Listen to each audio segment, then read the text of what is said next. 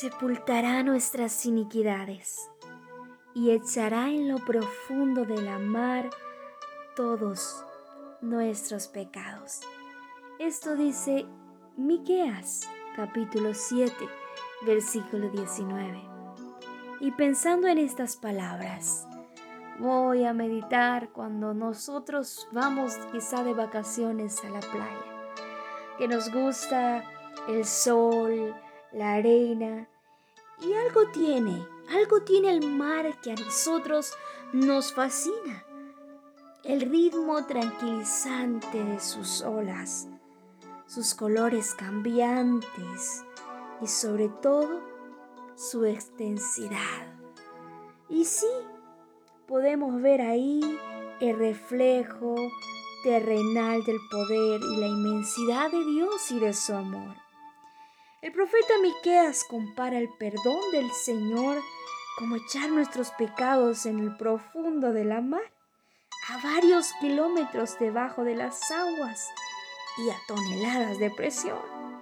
Difícilmente puede salir algo de ahí, ¿cierto? Sí, aunque quizá después de ver la película del Titanic creamos que, aunque pasen décadas, algo puede salir. Pero esta no es la idea de Dios.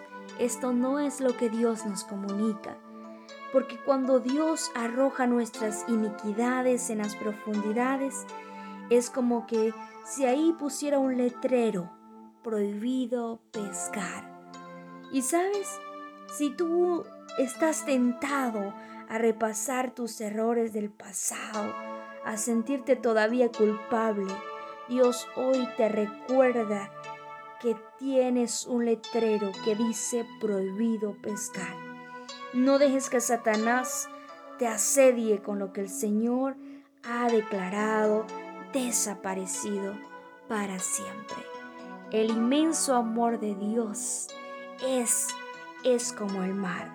Y espero que puedas comprender como corresponde a todo el pueblo de Dios. Cuán ancho, cuán largo, cuán alto y cuán profundo es su amor por ti. No lo olvides, por favor. Te habló tu hermana y amiga en Cristo Jesús, Kense Alexandra. Bendiciones mil para ti.